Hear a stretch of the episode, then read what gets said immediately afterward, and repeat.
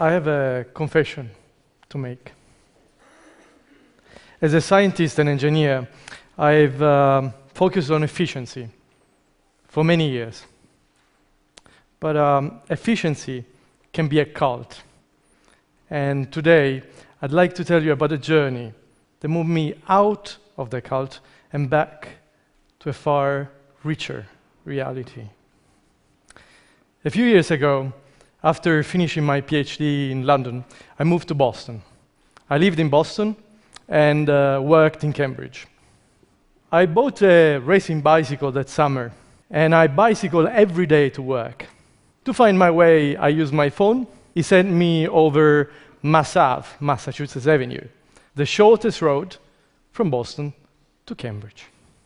But after a month that I was cycling every day on the car park Ave, I took a different road one day. I'm not entirely sure why I took a different uh, road that day, a detour. I just uh, remember a feeling of uh, surprise. Surprise at finding a street with no cars, as opposed to the nearby Mass Ave full of cars.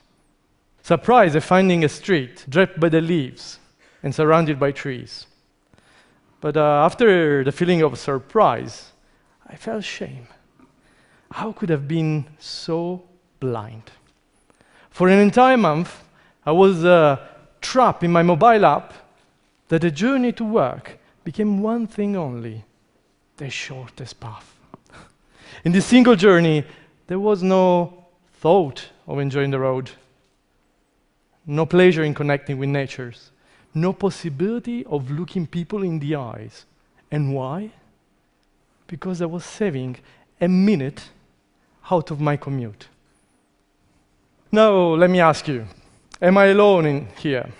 How many of you have never used a mapping app for finding directions? Most of you, if not all, have. And don't get me wrong, uh, mapping apps are the greatest game changers for encouraging people to explore the city. You take your phone out and you know immediately where to go. However, the app also assumes there are only a handful of directions to destination. It has the power to make those handful of directions the definitive direction to that destination.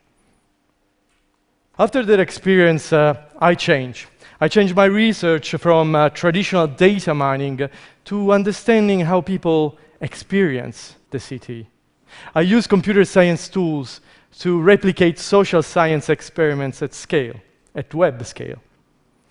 I became uh, captivated by the beauty and genius of uh, traditional social science experiments done by Jane Jacobs, Stanley Milgram, Kevin Lynch. The result of that research has been the creation of uh, new maps. Maps uh, where you don't only find the shortest path, the blue one, but also the most enjoyable path, the red one. How was that possible? Einstein once said, uh, Logic will get you from A to B, imagination will take you everywhere. So, with a bit of imagination, we needed to understand which parts of the city people find beautiful. At the University of Cambridge, with colleagues, uh, we thought about this simple experiment. If I were to show you these two urban scenes and I would ask you which one is more beautiful, which one would you say? Don't be shy. Who says A? Who says B? Brilliant. Based on that idea, we built a crowdsourcing platform, a web game. Players are shown pairs of urban scenes and they're asked to choose which one is more beautiful, quiet, and happy.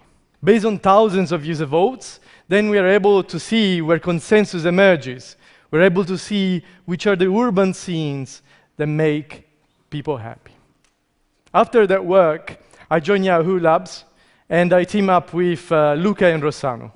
And together we aggregated those winning locations in London to build a new map of the city, a cartography weighted for human emotions.